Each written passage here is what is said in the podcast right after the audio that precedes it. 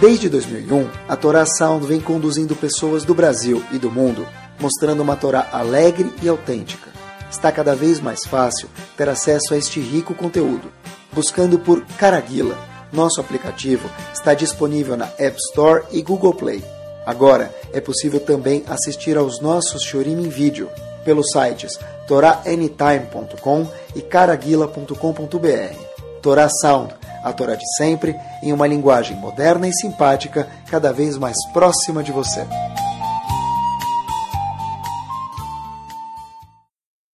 Muito boa noite. Já ouviram falar no Maharal, todo mundo, né? Maharal de Praga? Maharal de Praga tem mais de 10, 20 livros e especialmente é sobre Marshavá. Marshavá quer dizer um pensamento mais profundo. Um dos livros do Maharal de Praga é chamado Netzach Israel. No capítulo 19, ele faz uma observação muito legal, dentre muitas outras que ele faz, obviamente. Né? A gente fala isso num dos Tehilim que a gente fala sexta-feira à noite, Vayatzitzu Kipoale Aven, e depois a gente fala Tzadik, Katamar e Frach. Então, Vayatzitzu vão florescer os Poale Aven, aqueles que fazem Averot, e depois a gente fala Tzadik, porém um Tzadik Katamar e Frach, ele vai brotar, vai florescer também, igual uma palmeira, tamareira. Então, o Maral de Praga fala uma coisa interessante. Os vayatzitsu poaleaven se refere a grama. Os rechaim, eles crescem como grama. Não grana, grama. Por que grama?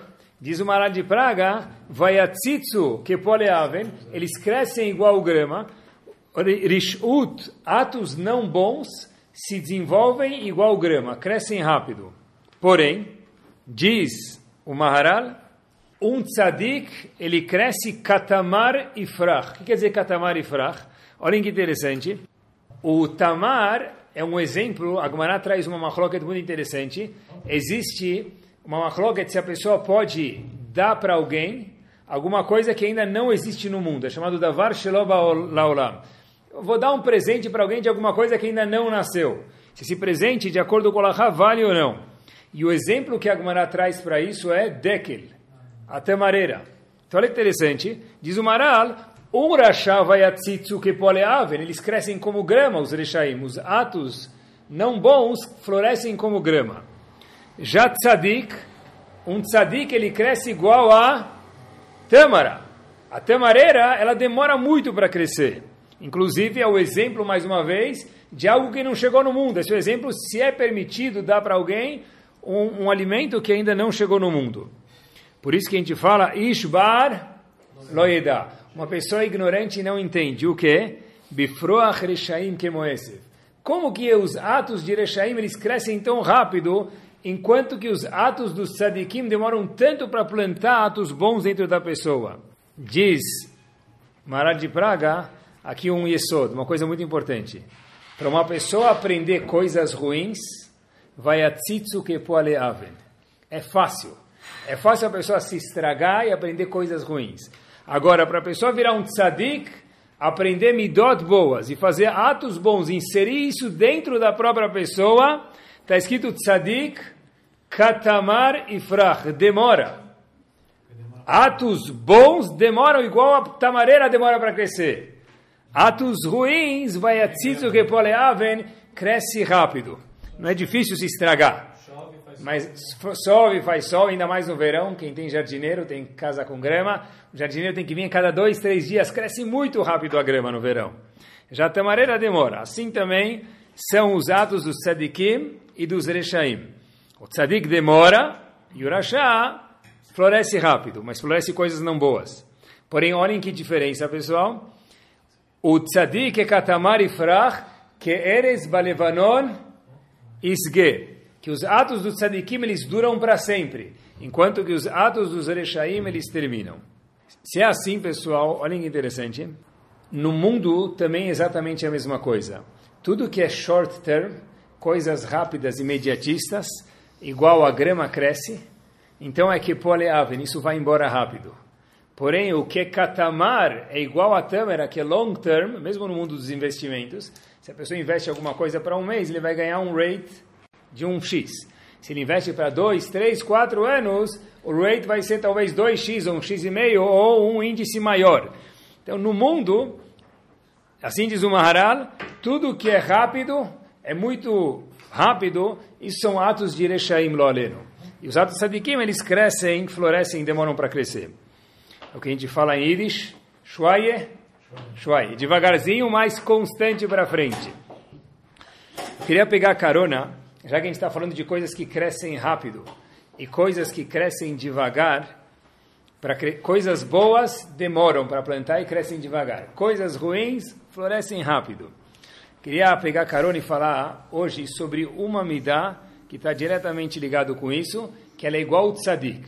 Vale, é duradoura, mas tem que plantar e embutir para ela crescer. Isso sim, dura que eres a Lebanon. Dura igual aos cedros do Líbano. Que até hoje o pessoal fala do Líbano, de Halab, dura para sempre. Mas demora para embutir e é importante investir nisso. É o seguinte, só olhem que impactante. Tem duas tribos das doze que a gente conhece, que eu vou mencionar para vocês agora, chamado Issachar e Zevulun.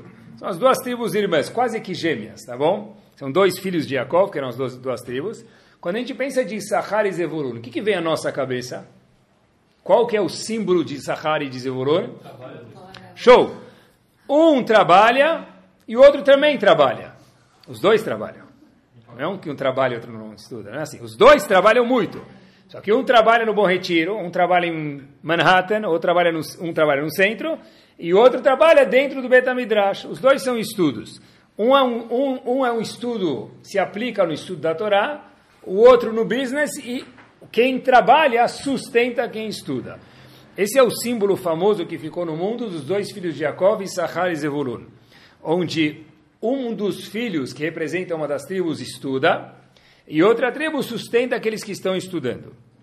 Agora, olhem que novidade. Da onde veio o zehut, o mérito, daqueles que trabalham ter brachá, e daqueles que estudam poder sentar e estudar a Torá, que é a maior bênção que tem dentro do nosso povo, porque se nosso povo sem Torá não vale absolutamente nada. Então, da onde eles tiveram a brachá de Sahar e Zevulun ter esta função? O que a gente responderia? Sei lá, é assim. Mas por que, que justo eles ganharam isso? Porque justo Issachar e Zebulun, filhos de Jacob, ganharam essa bênção. Pessoal, olhem que impactante.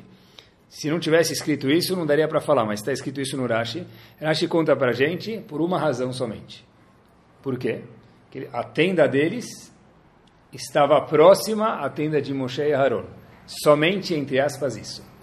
Por que Issachar e Zebulun, um virou o businessman que ia sustentar a Torá, que é um mega mérito, e outro virou aquele que vai sentar no Betamidrash e estudar a Torá, diz Rashi no Humash, por quê? Simples, porque eles tiveram os dois as tendas, Issachar e Zvulun, a moradia perto da casa, vizinhos de Moshe e Aaron, que moravam em volta do Mishkan. Ah, pessoal, olhem só que bomba. Se isso não fosse suficiente, quais são as piores pessoas que moravam no deserto? Tem dois homens lá que era sempre onde eles estão tem fumaça. Tem que andar com extintor de incêndio atrás dele, que onde eles estavam, durante a história do Humash, viveram muito, saía fumaça, Datan e Aviran. A gente conhece Datan e Aviran. Fora eles, junto com eles, se juntaram numa ocasião 250 pessoas, muito sábias, muito inteligentes, que com todo respeito colocariam todos nós no bolso de sabedoria, de ser tzadik, de ser inteligente, muito capazes. Mas não deu para entender como eles foram se rebelar contra Moshe Rabbeinu. Os dois, Datan e Aviran, 250 homens, junto com Korach, foram se rebelar contra Moshe Rabbeinu. Eu sempre entendi Korach. Korach estava brigando para ganhar a, o posto. Ele quer ser vereador, quer ser governador, então ele briga, briga da Coca e da Pepsi para ver quem vai ganhar o mercado. Korach estava brigando com Moshe Rabbeinu para ver quem ia ser o líder do povo. Porém, Datan e Aviran, os outros 250 homens, o que, que eles iam ganhar? Nada. É boca de urna, não vai ganhar nada. Ou vai morrer, ou não vai ganhar nada. Então pergunta Urashi no Humash também, o que, que fez esses 250 homens entrarem pelo cano se eles não iam ganhar nada? na luta de Korach contra Moshe Rabbeinu. Diz Urashi, Oi lerachá, oi leschenov. Por uma razão. Por quê? Datan ve'aviran, esses 250 homens, por que que diz Rashi, em nome do Midrash Tanhumah, lekach laku mehem datan ve'aviram umatem ve'chamishimish. Por quê? Porque estavam perto da tribo de Reuven e foram influenciados para o mal. Algo, de novo, absurdo e incrível. As mesmas pessoas que viram Moshe Rabbeinu falando com Hashem no Har Sinai dias atrás. Escutaram Hashem falando com Moshe Rabbeinu no Har Sinai, a profecia. Nenhuma outra religião no mundo viu milhares de pessoas Hashem falando. Teve gente que sonhou, tem gente que pode ser que é verdade, mas ninguém viu. Moshe Rabbeinu no Har Sinai todo mundo viu. Como é possível que esses 250 homens se juntaram com Korah e Datan Veaviram? Diz Rashi para gente, mas companhias. Rashi, Sefer Bamidbar, capítulo 3, Pasuk 29. Issachar e Zevulun, diz Rashi, tiveram o mérito de sustentar a Torá e fazer o business ir para a Torá. Por quê? Porque moraram perto de Moshe e Aharon. Em contrapartida da Tana, viraram os 250 homens, foram do tubo para baixo. De verdade, foram engolidos pela terra, por quê? Por uma razão, diz Rashi, peculiar, que eles estavam morando junto, pertíssimo de, da tribo de Reuven, que não era, tribo de Reuven, Rashi fala que não era tão bom. Então olha que interessante, a gente vê daqui, pessoal, algo impactante. Oi Lerachá, oi Leschenav. Coitado do Rachá e do vizinho dele. E o contrário é, uau, que show, que chantilly que é o tzadik, e do outro lado, sorte de quem está perto dele. Fiquei pensando, pessoal, é incrível isso. Só por eles estarem perto dos vizinhos, se a gente fala só, mostra que tem alguma coisa aqui errada dentro da gente. Estar perto de boas pessoas é um impacto gigante, como a gente prova de Sahar Zevulun. E lo além, estar perto de más pessoas, más influências, tem um impacto gigante, como a gente provou de Datan, Aviram, esses 250 homens que se rebelaram contra Moshe Rabbeinu. Assim diz Rashi no Humash. Como funciona isso? Fiquei pensando, tá, qual que é a lógica dessa mensagem que a Torá vem contar para a gente no século 21 hoje? Fiquei pensando, talvez a lógica é que todos nós somos seres de sociedade, sociais. Querem que eu provo para vocês? Eu provo. Simples. Se não está no Rashi, a gente pode aprender. Onde a gente mora, pessoal? Nós moramos em Idishkenópolis, tá bom? Eu... Mas quantos bairros tem dentro de São Paulo? Milhares. Centenas, com certeza. Dessas centenas de bairros, muitos são mais baratos, o metro quadrado, mais bonito, e o andar baixo custa mais baixo. Em Genópolis, o andar baixo é mais caro. É muito bonito, mas tem bairros mais bonitos. E o metro quadrado é mais caro. Então a gente pergunta: ah, por que, que a gente veio morar justo em Genópolis, em Genópolis Baruch Hashem? Por causa da comunidade. Então, olha, o homem, o Yehudi em especial, é um ser de comunidade. Não é só isso. Fiquei pensando mais um pouquinho. Ah, Rabino, tá bom, mas no fim de semana dá para dar uma escapadinha. Duvido. O cara vai comprar casa onde? Onde tem mais 400 famílias de Yehudim. É, não vai comprar casa em Urubibitanga.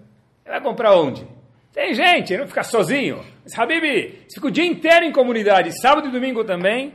Parece que a realidade de todos nós, assim que parece, é mesmo na hora de descansar, mesmo na hora de ficar on the rocks, eu não quero ficar sozinho, eu quero ficar onde tem comunidade.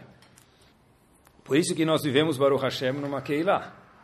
Até quando a pessoa viaja fora do país, para onde ele vai? Também vai para lá, e lá tem um monte de Eudim que ele encontra. E mesmo quando ele fala, olha, eu vou para tal lugar e lá não vou ver ninguém, ele chega lá que ele encontra mais dois ou três casais. Ele fala, a viagem estava ótima. A gente encontrou mais não sei quem, mais não sei quem. Mas você não foi para ficar sozinho com tua esposa? Mas foi muito legal que a gente encontrou gente. Então presta atenção. Pelo menos a gente dividiu a lata de atum, né, ou a sopa instantânea. Então a ideia que tem aqui, queridos, é nós, Yehudim, temos uma das coisas novas que a gente não sabia nos nossos genes, a vontade de morar em sociedade. Por isso, talvez seja o que Urashi está contando para a gente, que já que a gente gosta de ficar em sociedade, olha quanto é o impacto de um vizinho não bom e olha por outro, em contrapartida quanto é o impacto positivo de um vizinho espetacular, que foi isso que deu vida a Issachar e Zevulun. O, de acordo com Hashem, queridos, o homem não pode viver fora de uma sociedade. Como a gente sabe disso? Fora que a pessoa precisa de minyan para viver, você não consegue, mas muito mais do que isso. Em Pirkei Avot está escrito Kne lechachaver. Compra um amigo. Todo mundo se questiona, como assim compra um amigo? Amigo tem que ser teu amigo, não precisa comprar um amigo. Se você precisa comprar o amigo, então já mostra que ele não é seu amigo.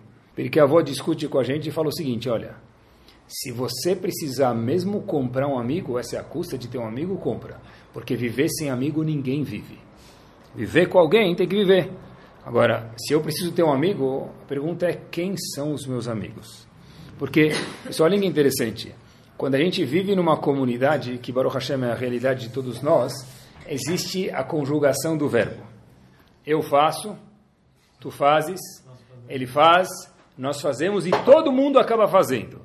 Então, se eu faço parte de uma comunidade que o eu faço é uma coisa não boa, no fim nós fazemos também vão ser atos não bons. Se eu faço parte de uma comunidade que a média é eu faço uma coisa espetacular, eu vou ficar com vergonha, assim explicar Rav Dessler, que apesar de viver numa bolha, vamos chamar assim, judaica, se é que essa expressão certa, tem muitas vantagens. Porque tem coisas que a gente não faz por vergonha só de fazer parte da Keilah. Isso é espetacular.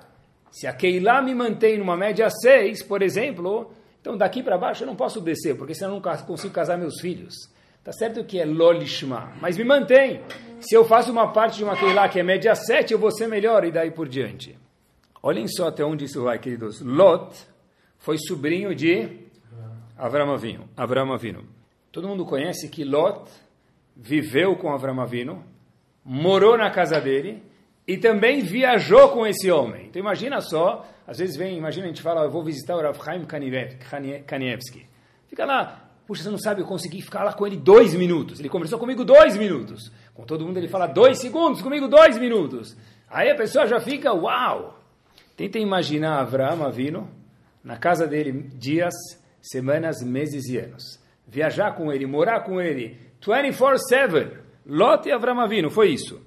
Ele estava acompanhando o Gadolador não por um dia, por quase que uma vida. A gente sabe que Lot se separou de Abraão vindo no momento. Pessoal, prestem atenção. O que, que fez Lot se separar de Avram Avinu? Pessoal, olhem que interessante o que a gente conhece, mas olha que interessante o que está escrito na Torá.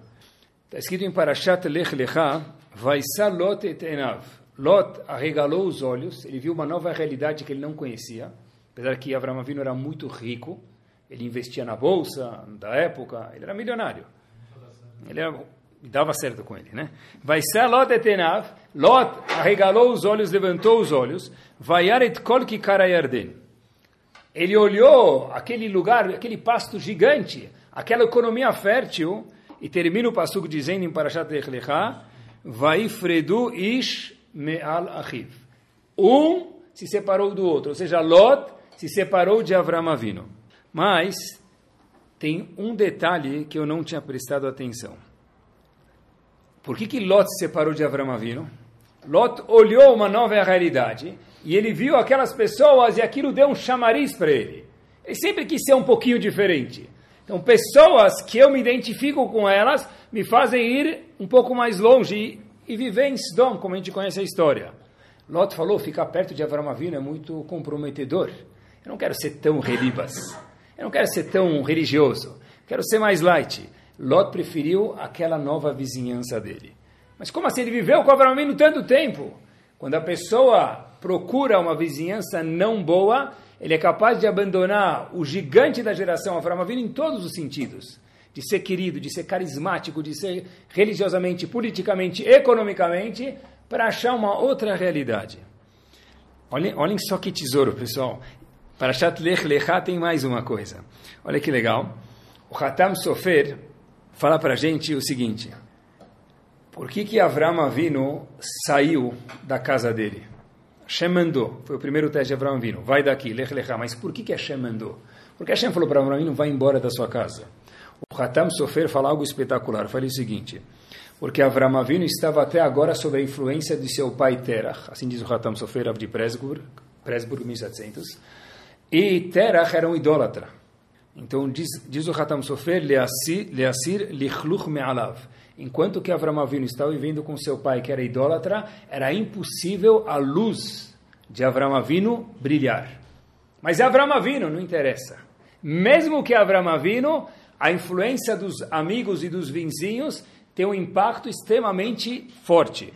Fato é que Hashem falou, Avram Avinu, você nunca vai conseguir ser o primeiro dos patriarcas se você não se afastar de seu pai, Terach, que era idólatra. Só para a gente ver, Avram Avinu nasceu no calendário judaico no ano de 1948. Terach tinha 70 anos de idade. Como chama a mãe de Avram Avinu, alguém sabe? Amtelai bat Karnevo. Eu nunca vi ninguém chamar o filho ou a filha assim. Mas, Betmin, ela chamava a mãe de Avram Avinu, cultura geral, Amtelai bat Karnevo. Era mãe de Avram Avinu. No teste de Lech Lechá, pessoal, Avram Avinu tinha quantos anos? 75 anos de idade. E Sarah tinha 65 anos. Ele já era um homem formado. Já era um homem que viu Hashem, que descobriu Hashem. Um homem desse precisa sair da casa dele para poder ser a luz de Ben Israel. Hashem falou, aqui é impossível que você seja Avram Avinu. Por quê? Porque enquanto você mora na casa do seu pai Terach, e precisa ter respeito, porque ele é teu pai. Mas enquanto tem idolatria aqui, é impossível você ser Avram Avinu, mas, poxa, Hashem, Avram Avinu tem 75 anos de idade, ele já está vacinado no português, claro. Ele já descobriu a Kadosh Baruch Hu, já propagou o monoteísmo. Hashem falou, é impossível isso. Lech Lecha. Para ser Avram Avinu, com amigos não bons, é impossível externalizar o seu potencial. Mais uma prova de Parashat Lech Lecha de quanto impactante por bem ou contrário é a influência do meio. Pessoal, não acreditei quando eu comecei a olhar para Shat Lecha. Avram Avinu, todo mundo conhece a história, chega no Egito. Qual a primeira coisa que ele fala para a esposa dele? Hinena Yadati. Agora, se fosse outra esposa, ficaria brava, mas Sarah entendeu. Hinena Yadati, agora, agora somente, eu sei que Isha Yefat Mareat, que você é linda. Não é música linda, linda e a linda. Linda de verdade, ele falou para ela. Só agora? E até agora ele não sabia que ela era linda? Todos os comentaristas perguntam isso. Um dos mefarshim do Humash, chamado Bnei Sashar, ele traz um chat bomba. Ele fala o seguinte: Claro que Avram Avinu sabia que a esposa dele era linda, mas ele nunca tinha percebido até hoje. Mas Avram estava casado faz anos. Como que ele não percebeu? O que, que fez hoje ele perceber isso? Pessoal, prestem atenção quanto onde a gente mora, com quem nós andamos, faz uma diferença. Diz o Bnei Sachar o seguinte, Avram Avinu, quando chega no Egito, o Egito tem um símbolo. Cada cidade, Paris, Torre Eiffel, né? o símbolo do Egito qual que era? Era, o símbolo do Egito era imoralidade sexual. É o sambódromo 365 dias por ano. No Egito era samba 365, 365 dias por ano. Cada dia tinha uma nova escola de samba. Então, Diz o Bnei Sahar, Avram Avinu, quando ele chega no Egito, pessoal, de novo, quem era Avram Avinu? Não sei explicar para vocês. O que eu posso falar para vocês é que Avram Avinu não usava crocs, mas já falei para vocês, se ele usasse crocs e tivesse a sombra do dedinho do pé dele para fora, nós desmaiaríamos de santidade da sombra do dedinho de Avram Avinu. Esse Avram Avinu, quando chega no Egito, ele automaticamente é impactado pela influência imoral do Egito. O que, que ele fala para a esposa dele? Uau, como você fisicamente é bonita. Pessoal, é incrível isso. Mas como Avram Avinu, Hashem está ensinando para a gente na terceira vez em Parashat Lech Lechá que não existe ninguém que está ileso à influência da onde nós vivemos. Fato é, olha que curioso, pessoal, o Bnei Sahar termina dizendo que quando Avram Avinu passou por todos esses lugares, a esposa dele foi capturada. Um dos reis que seduziu a esposa de Avram Avinu e ficou com vergonha, mandou ela embora, falou, eu vou te dar presente, só por favor vá embora daqui, que eu vi que sua esposa é uma mulher muito santa. Avram Avinu, o que, que ele falou? Mihut Veat serachnal, eu não quero nenhum cadarço de sapato de vocês. Pergunta o Bren Sahar por que ele não quis um presente, qual o problema? Diz ele, sabe por quê? Porque Abraão Avinu entendeu o quanto impactante era a influência do lugar. Ele falou: se eu levar comigo um souvenir do Egito, o que vai acontecer? Eu vou ser impactado. Eu não quero absolutamente nada de vocês para tentar sair daqui na mesma Kedushá que eu cheguei no Egito. É incrível, de verdade, quanto, quanto, quanto nós somos impactados.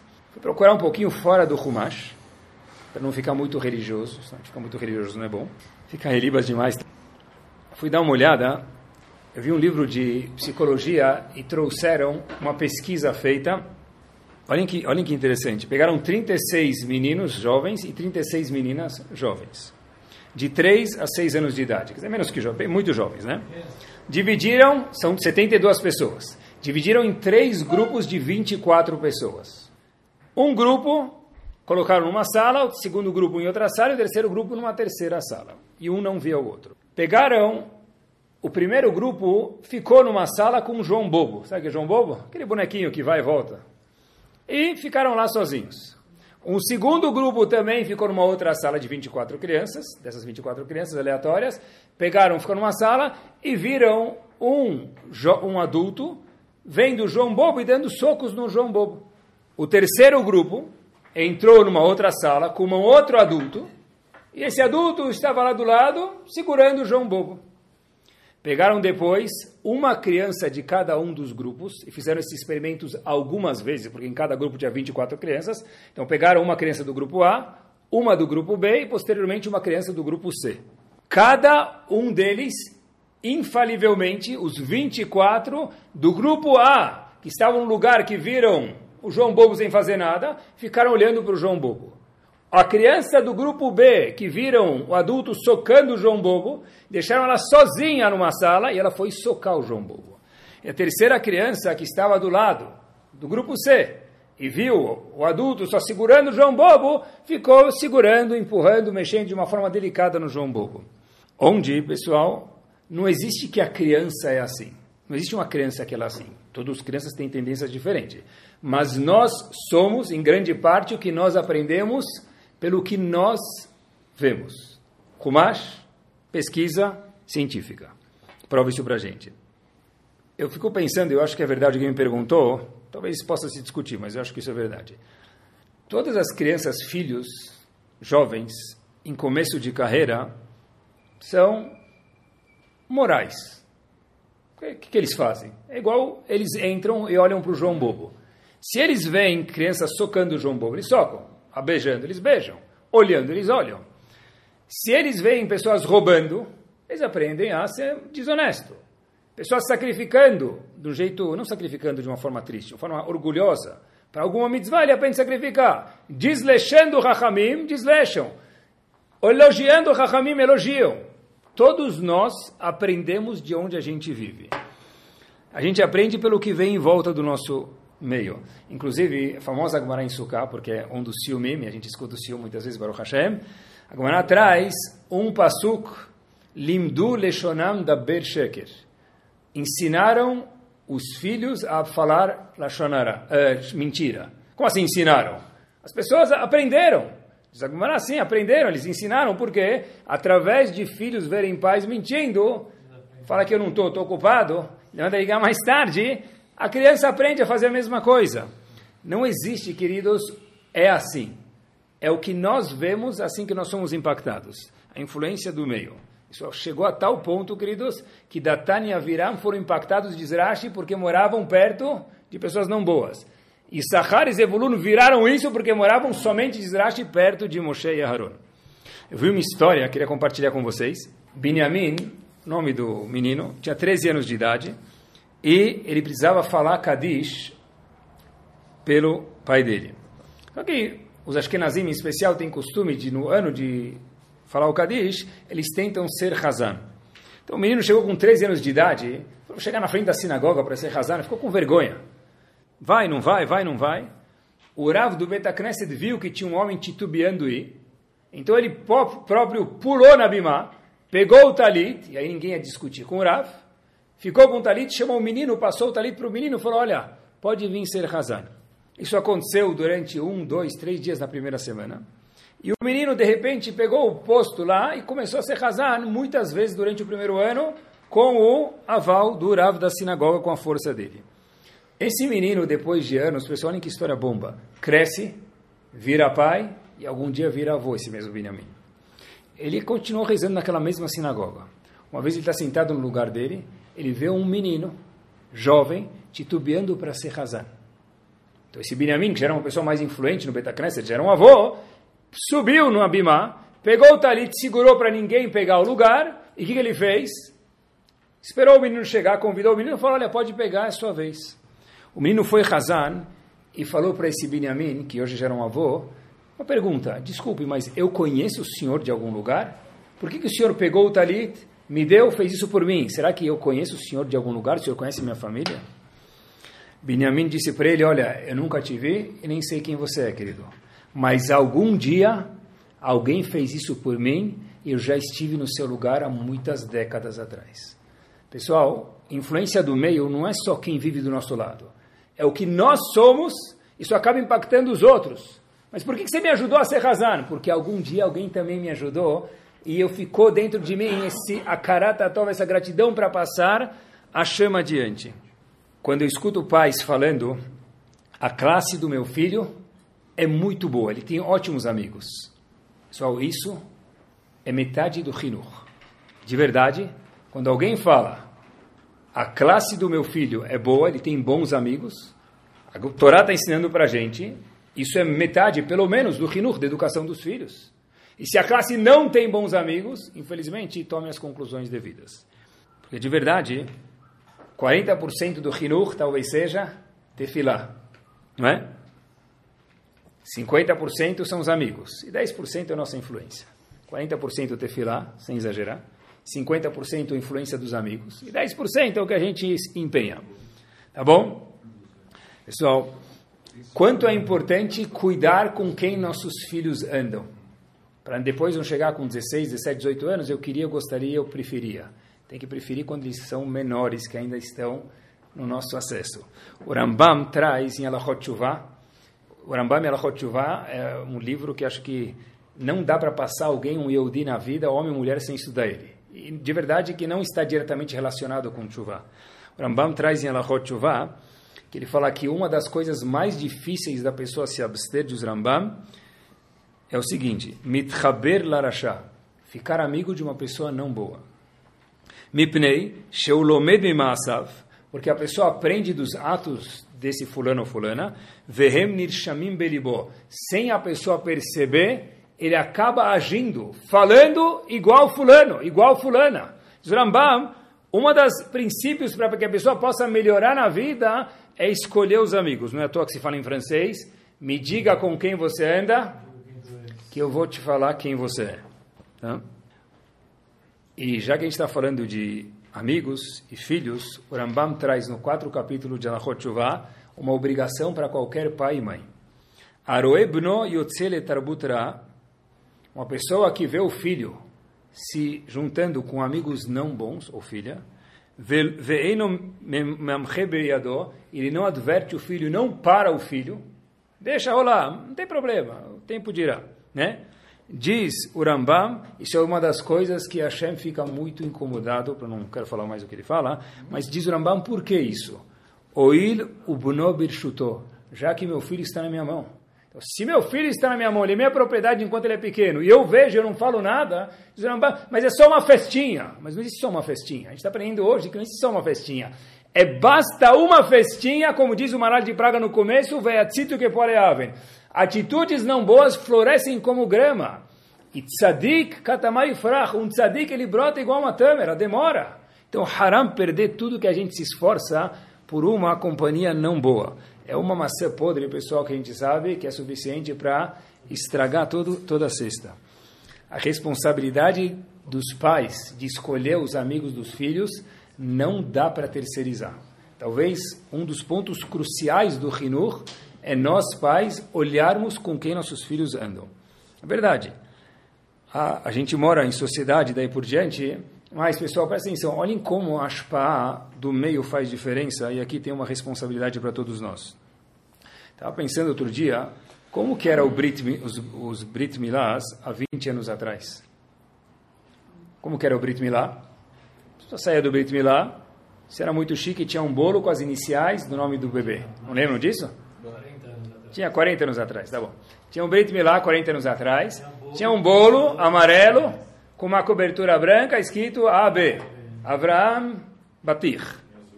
Tá bom? Era isso, era isso. Fiquei pensando, pessoal, hoje o que, que tem que ter no Brit Milá? O que, que você inventar no Brit Milá já, já é pouco. Pode gastar figuras assim, ino, e a, a pessoa fica no Brit Milá um segundo e vai embora porque já tem outro Brit Milá na sinagoga do lado. Mas eu preciso fazer isso. Agora eu fico pensando, por que eu preciso fazer isso? Porque já que ele, ele fez, eu faço, nós fazemos, nós fazais, a gente conjuga o verbo e todo mundo faz. Mas, de novo, algum dia foi do bolo com iniciais para chegar onde nós estamos. Precisamos de leões, de giborim, para fazer isso voltar um pouco, retrair. Porque, pessoal, presta atenção, Baruch Hashem, para quem pode, continua. Mesmo quem pode, às vezes não quer fazer isso, mas fica ai, fica vergonha não fazer. Mas até onde que tem que chegar o nível das festas do é uma coisa para se pensar, mas é importante. Isso, isso impacta. Quando eu faço, eu não, tô, eu não sou eu estou fazendo. Nós estamos fazendo, eles estão fazendo, daqui a pouco todo mundo tem que fazer. Esse é o show de hoje. A gente cria uma nova realidade. O Brit Milá não precisa sair na revista para ser um Brit Milá. O Bar Mitzvah, se não sair na revista, também é um Bar Mitzvah. E o Bat Mitzvah também, e o casamento também. Né? Então, na verdade, a, a questão que tem aqui é quanta pressão eu crio quando eu faço isso sobre outras pessoas. Mas eu estou fazendo para mim, não para os outros. A gente está aprendendo no show de hoje que não existe isso. Eu faço, nós fazemos, tudo se conjuga em comunidade no plural. Por que, que a gente não pode, pessoal, fiquei pensando e procurei bastante isso, aprender de outras comunidades que sim fizeram. Tem comunidades que fizeram, vou mostrar para vocês daqui um minutinho. Que, que a gente faz hoje de férias para ser novidade? Ir para safari na África? Não tem graça. É que nem zoológico aqui na esquina. Você fala para a pessoa, eu fui para o safari na África. Que safari na África? Já está demodé. Agora é Ilhas Maldivas. É, já está demodé. Eu não sei, vou, vou, vai ter que passar férias dentro de um vulcão daqui a pouco. Eu não sei onde vai ir, para ser novidade. É? Pessoal, safari, eu não estou brincando, eu escuto isso. Eu escuto isso. Safari nas férias é tipo, Deus me livre, Hasbe Shalom Lo no Miami. Né? Quem sabe se algum leão, eu digo leão mesmo, tem que ser alguém de porte, não vai começar a juntar um grupo e falar, olha, nós vamos mudar a Metziut, e eu, não sou eu, é a Torá que fala isso para a gente, a pessoa que muda essa realidade, inova ela, o zehut de todo mundo que desfrutar ela até, os, até a época de Mashiach, essa pessoa vai ganhar bônus e dividendos Laad ulolme olamim. Pessoal, quando uma noiva, eu faço questão de falar, porque eu gosto de vocês, quando uma noiva vai para o casamento, igual que ela está indo para a praia de biquíni, quando que vai mudar isso? Ah, Rabino, o que você quer que a gente faça? Todo mundo tem que virar mulher do Rabino? Deus me livre. Porque Rabino só pode ter uma esposa. Mas, mas ca, cada um tem. A gente pode ter mais de uma? Você liberou? Cada um entenda como quiser.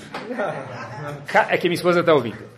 Cada um, queridos, cada um tem que pensar. Cada um tem o um nível religioso dele, isso é verdade, todo mundo respeita isso, mas presta atenção. Como que funciona no. Eu fui, eu fui investigar. No Panamá, por exemplo, para alguém poder ir casar com o Rav, se ele quer casar sem o Rav, ele escolhe. Mas para ele casar com o Rav, tem quatro mulheres que precisa passar por uma dessas quatro pelo nota de tzniut do vestido da noiva. Então a pessoa já sabe que ela vai ter que passar pela inspeção ISO 9001. O que, que ela faz? Já faz lechatrila com tzniut. Por que, que o Rav precisa ver uma mulher na praia enquanto ele está no Betacneset? Por que, que a mulher que está na frente do Sefer Torah precisa se vestir daquele jeito? Pessoal, todo mundo consegue entender isso.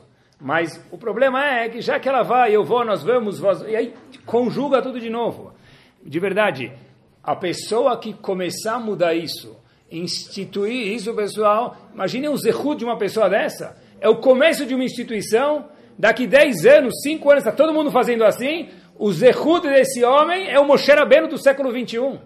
É o Moshe Rabbeinu. A inveja, pessoal, pessoal, preste atenção. De verdade, a pessoa que tiver esse zehut, eu invejo, com certeza. É uma eternidade isso, pessoal. Pessoal, o zehut de uma pessoa assim, é importante a gente saber, uma observação importante. Tem muitas coisas que Rabanim não tem como fazer e um público importante como vocês tem acesso. Eu repito, tem muitas coisas, pode ser de estudo de Torá, pode ser de tzniut, pode ser de kashrut, pode ser de quanto gastar numa festa, que tem muita coisa que Rabanim não tem a mão, as mãos, onde vocês têm o zehut de ter as mãos. Deixe-se a mensagem. De verdade, pessoal, é um zehut isso aqui. Como que é no Panamá um Brit Milá? Tem dois pacotes, paga X ou uma vez e meio X, halas. Quer ter mais? Não existe. Brit Milá só tem pacote A e B, Habibi. Não existe outra opção.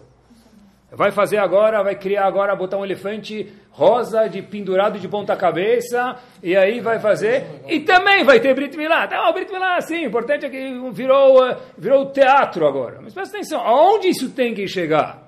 O problema não é que eu faço, pessoal, eu queria entender junto com vocês que eu faço, nós fazemos e todo mundo se obriga a fazer. Se tem alguém no Gmar hoje pegando dinheiro para fazer um bar mitzvah, um Brit Milá, haram. Eu posso pegar esse dinheiro e comprar uma Ferrari se eu tenho, que Kadosh Baruch mande 20 vezes mais para quem tem. Mas será que precisa tanta ostentação? Quanta gente olha isso? Para que isso? Depois precisa ir fazer curso de Ainara. Lechatchila não causa o Ainara. De verdade. Vai lá fritar panela para tirar Ainara. Pega chumbo e pega lá a tabela periódica inteira, trach para tirar Ainara.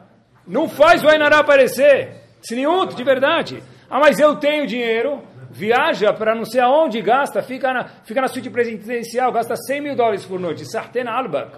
Mas não precisa o mundo inteiro ver isso, queridos. De verdade. Esse Nisayon, pessoal, que nós temos hoje, com toda a mídia que existe, é de verdade. E tem o outro lado também do, do impacto, obviamente, do, do que a gente vive em comunidade. Tentem pensar junto comigo, pessoal. Nós criamos a moda. É verdade, alguém criou essa moda. Eu lembro quando era pequeno, na época do Betamigdash, que é brincadeira a parte depois do Betamigdash, tá? Eu lembro quando era pequeno que tinha dois sets de Arbata Minim no Knis. Um do Rabino e um que ficava na mesa e todo mundo pegava o mesmo. Lulav, Etrog, Adas e Aravá. Acabou, Aravash Dide. Só isso. Tá bom. Hoje em dia, se a pessoa não tem Arbata Minim, difícil casar os filhos. Ficou demodé. Vejam só como alguém devagarzinho impôs uma moda boa. Boa. Boa. Né? O zehut de alguém que começou isso que eu não sei quem foi e ninguém nem sabe. Mas todo ano essa pessoa começou com o zehut da mitzvah, ganha dividendos. É isso mesmo. Antigamente, o que, que não era kasher? Tudo era kasher. O pessoal pegava uma comida, falava mutarim lahem, mutarim lahem, mutarim lahem, shirim lahem, shirim lahem, enkan lotare, velo basar, velo halav. Sahten alba, que come. O que, que não era kasher antigamente? Tudo era, tudo era, tudo era kasher. Pessoal, hoje em dia, procuraram, investigaram e Baruch Hashem, as pessoas aderiram e virou, acabou, não é tudo mais kasher. Alguém começou a backup esse mérito e nós vivemos num outro naipe agora. Então, olhem só a influência do meio. Eu vou dar outro, outro homework para vocês. Rabino não mexer no celular na hora da reza não adianta, pessoal. Mas um balabait como vocês, eu repito, não mexer no celular na hora da reza é impactante. Quando alguém está estudando, deixa o celular de ponta cabeça para baixo, sem mexer. Quando alguém está de, terminou a tefilá, terminou a tefilá antes do Hazan, por qualquer razão que seja, ele não mexe no celular, essa pessoa é o Akedat Yitzhak, é o gadolador de hoje. Porque se ele não mexe, eu não mexo. Se eu não mexo, ele não mexe, nós não mexemos, e daqui a pouco ninguém mexe. É um vírus positivo. Mas é assim que funciona. Agora, se aquele cara que ele é importante, que ele cumpre Shabbat, que ele anda de kippah, não é ideia, não é tirar kippah para poder mexer no celular, não quis que eu. Mas se ele anda de kippah, ou ele tem um nível religioso e ele mexe no celular, eu também posso mexer. Porque, pessoal, tudo é influência do meio. Quando eu estou rezando a Midah, e eu briso um pouquinho, e olho para o cara do meu lado, ele está com o olho fechado, falando com Hashem, eu me contenho e falo com Hashem. Mal ele sabe que ele me influenciou para o bem. Os dois lados funcionam. É isso mesmo. E na fase final do shiur, já que tudo é contagiante, isso se refere também a como que a gente anda na rua. Se nós andamos sorridentes na rua, fazendo jus a tanto dinheiro que a gente gasta no dentista, que quase plano dental nenhum cobre, isso também é impactante. Porém, se a pessoa anda na rua como a bruxa do, do sei lá de que andar, né? Falta só a vassoura, andando na rua, rabugento. Medalha, medalha, medalha, né? Lembram do desenho? Tá? Lembram do hard? Lembram do hard? Ó oh, dia, ó oh, céus, ó oh, vida. Lembram? É isso. Se a pessoa anda assim também, é. eu não sei porque as pessoas do meu lado estão mal-humoradas. Porque se eles sorrirem perto de você, pega fogo, explode. Eu não sei porque eles são mal-humorados, né? Então, uma pessoa que é bem-humorado tende a ter uma casa mais bem-humorada e vice-versa. Universidade de Duke 2009. Olhem só, olhem só o que, que fizeram. Eles pediram, pessoal, para uma pessoa que tinha Parkinson abrir e fechar a mão. E eles viram quais células cerebrais eram ativadas quando esse homem abria e fechava a mão.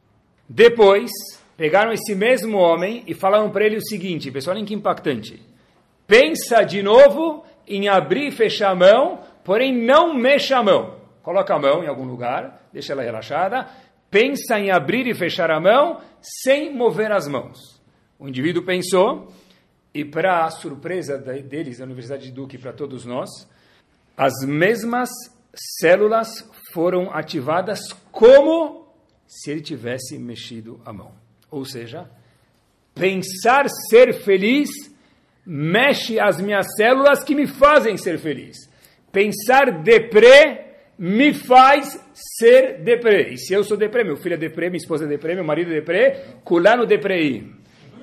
E se eu sou feliz, está todo mundo feliz. E quando um ri, mesmo que o outro não entende a piada, ele também ri, porque senão fica mal não ri.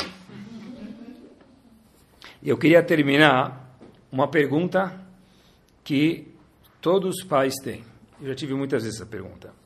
Mas, sério, só amigos bons?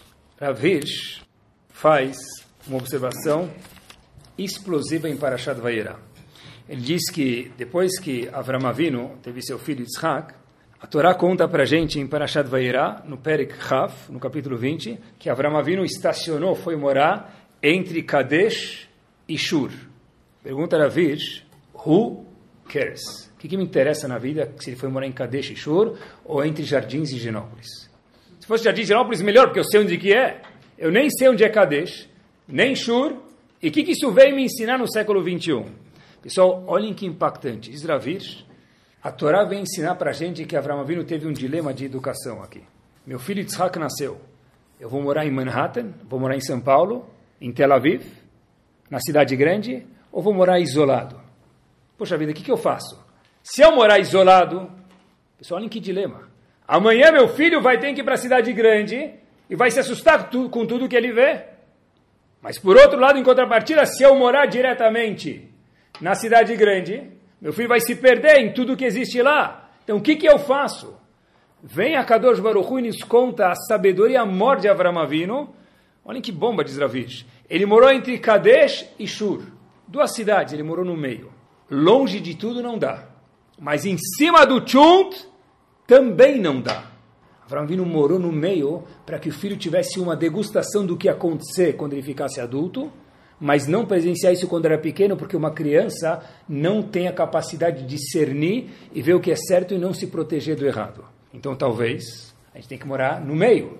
Eu fiquei pensando bastante. A gente já mora na cidade de qualquer jeito, não tem meio termo.